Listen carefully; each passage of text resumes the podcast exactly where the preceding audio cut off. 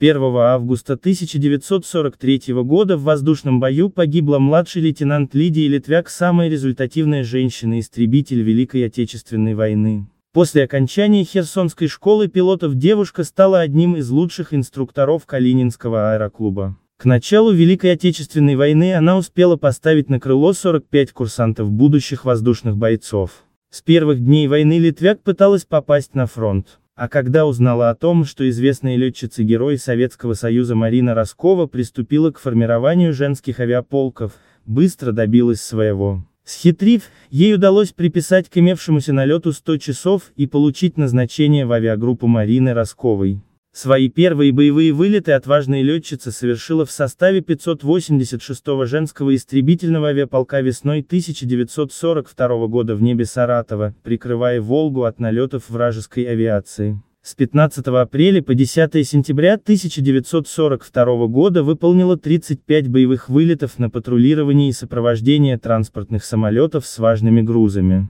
10 сентября 1942 года, в составе того же полка, прибыла под Сталинград и за короткий период времени совершила 10 боевых вылетов. В одном из боев в начале 1943 года ее як был подбит и Лидия совершила вынужденную посадку на вражеской территории. Выскочив из кабины она отстреливаясь, бросилась бежать от приближающихся к ней немецких солдат. Но расстояние между ними быстро сокращалось. Вот уже последний патрон остался в стволе. И вдруг над головами противника пронесся наш штурмовик. Поливая немецких солдат огнем, он заставил их броситься на землю. Затем, выпустив шасси, спланировал рядом с ледой и остановился. Не вылезая из самолета, летчик отчаянно замахал руками. Девушка бросилась навстречу, втиснулась пилоту на колени, самолет пошел на взлет и вскоре Лида была в полку.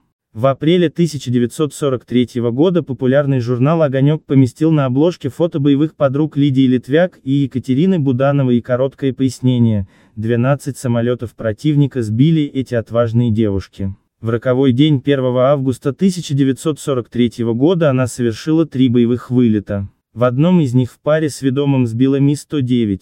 В четвертом вылете шестерка Як-1, вступив в бой с группой из 30 Джи-88 и 12 Ми-109, завязала смертельную круговерть. И вот уже горит Юнкерс, разваливается на куски мессер. Выходя из очередного пике, Лидия Литвяк увидела, что противник уходит. Собралась и наша шестерка. Прижавшись к верхнему краю облаков, они пошли домой. Внезапно из белой пелены выскочил мессер и, прежде чем нырнуть обратно в облака, успел дать очередь по ведущему третьей пары с бортовым номер 23.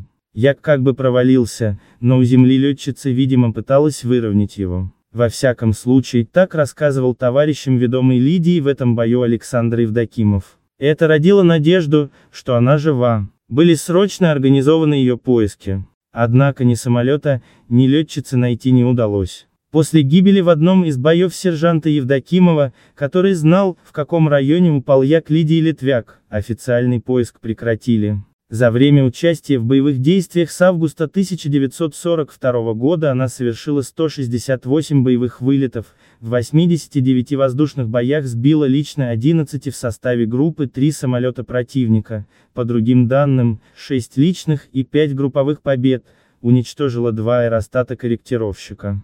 Характеризуя ее как воздушного бойца, бывший командир 273-го, 31-го гвардейского истребительного авиаполка Герой Советского Союза Борис Николаевич Ремин вспоминал, это была прирожденная летчица. Она обладала особым талантом истребителя, была смела и решительна, изобретательна и осторожна. Она умела видеть воздух,